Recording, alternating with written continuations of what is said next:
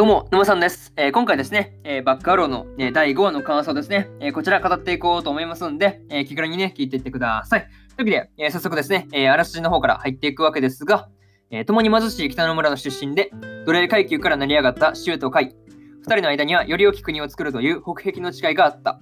しかし、シューはその誓いを果たさぬまま、劣化外帝国を捨て、グランエッジャにその身を寄せる。真意を確かめようと迫るカイに、シューは返す。国ではなく世界を変える。そのために必要なのは君ではなくバックアローなのだと。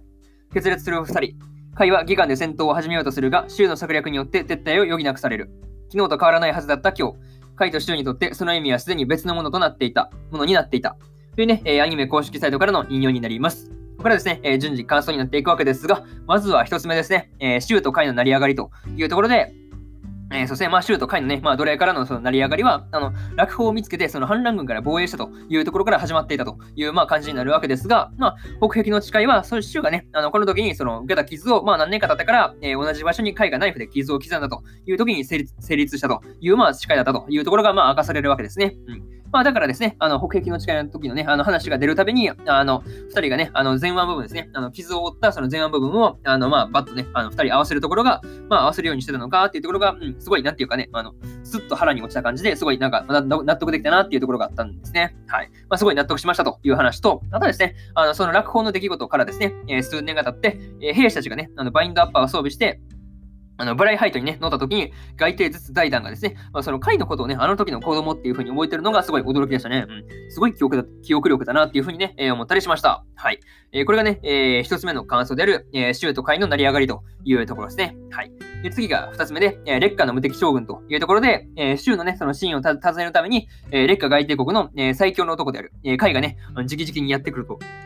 やってくるというわけになるわけですが、そのまさかのね、そのグランエッチャを力ずくで止めるというね、うん、まさかのそのグランエッチャ止めちゃうっていうね、そういや、どんだけ力すごいねって感じなんですけど、いや、もうやばかったですね。そう、その辺やばかったっていう話と、あとね、そっからのそのエルシャとね、あの、アローを立て続けに撃破するというね、いや、もう圧倒的ですよね、強さがね。いや、もうやばいなっていうぐらいに強くて、いや、もうさすがね、その劣化の無敵将軍と言われるだけのことはあるなっていうふうにね、えー、まあ、その辺をね、あの、ひしひしひしひしとですね、まあ、すごいなんか、うん、感じたなっていうところがあって、まあ、そしてですね、あの、まさかのアローがですね、まあ、ここで初黒星という、まあ、結果になるわけですが、まあ、分裂とかが通用しないのはそうですね、予想外でしたね。うん、前回のその分裂ですね、あれが通用しないっていうのはすごい予想外だなっていうところがあって、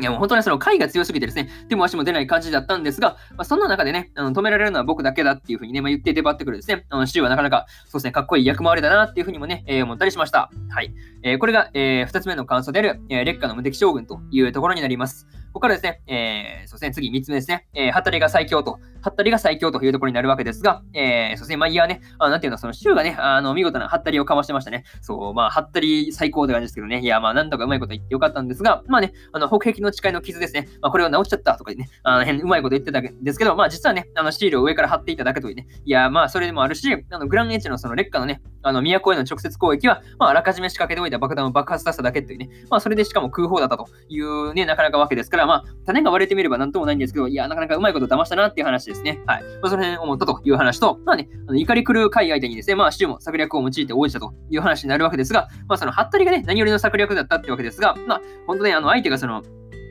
回じゃなかったらさすがにまずかった感じがあるかなっていうふうにもね、えー、その辺は思ったりしました。はい。まあ何はともあれですね、まあシチューもここまでの踏ん張りですね、まあエッジの村の人たちに少しはあの信用してもらえればいいなっていうふうにね、えー、思ったりしました。はい。えー、これが、えー、3つ目の感想である、えー、ハッタリが最強というところになります。ここからですね、えー、ここで、まあね、ここまでで、えー、まあ3つ感想終わったんで、えー、最後にというパートに入っていくんですが、えー、そうですね、最後にと、最後にというパートに入っていくんですが、えー、今回ですね、週のハったりでその回をね、まあ、退けられたと、退けられたというわけですが、まあ、そうですね、今後のその劣化外帝国のまあ動向からはですね、まあ、やまあ、引き続きね、あの目が離せない状況にはな、目が離せない状況になっているのかなっていうふうにもね、えー、思ったりしました。はい。まあ、それとですね、州がかつての味方である、えー、カイとレンからまあ嫌われるという、まあ、形になったわけですが、まあ、このままね、仲違いしたままで、なんか、うん、終わってほしくない3人組だなっていうふうにもね、えー、思ったりしました。はい。まあ、果たしてですね、その次回以降のストーリー展開がですね、えー、どうなっていくのか、えー、今から待ちきれないなというところで、えー、今回の、えー、バックアローの第5話の感想ですね、えー、こちら、えー、終わっておきます。で、今までにもですね、え第1話から第4話の感想ですね、え過去の放送で、えそれぞれね、喋ってますんで、よかったら、え過去の放送も合わせて聞いてもらえればと思います。はい。というところですね。はい。というところと、えー、そうですね、まあ、なかなかね、あの、放送回遡って聞くっていうのは結構手間だとね、あの、思う方も多いと思うんで、えー、私、沼さんのツイッターではですね、あの、放送回をね、あの、見やすくツイートにまとめてね、あの、そうですね、まあ、やってるんで、よかったら、あの、見に見に来てもらえれば、え格段にね、あの、探す手間と、まあ、時間は省けるかなっていうふうに思うんで、まあ、見に見に来て見に来てください。で、そうですね、ツイッターのそのリンクはですね、え概要欄の、概要欄の方に貼ってるんで、よかったらそこから飛んできてください。っていうところと、えー、今日はね、他にも2本更新しておりまして、えー、雲ですが何かの、えー、第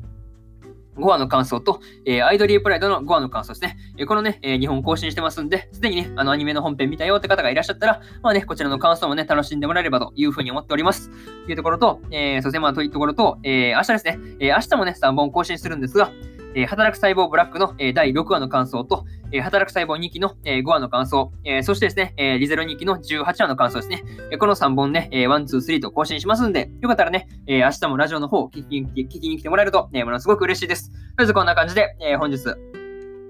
本日3本目のラジオの方終わっておきます。ではね、えー、まあ終わっておくわけですが、えー、まあそうですね、まあ、そうだな、何を話しようか。まあ、まあね、ほんとまた、そうだね、なんか、まあ、なんか暖かくなったりね、なんか寒くなったり、なかなかね、気温の方が落ち着かない感じなんですけど、まあね、引き続きね、体調管理の方、皆さんお気をつけください。えー、それでは、えー、次回の放送でお会いしましょう。それじゃあね、バイバイ。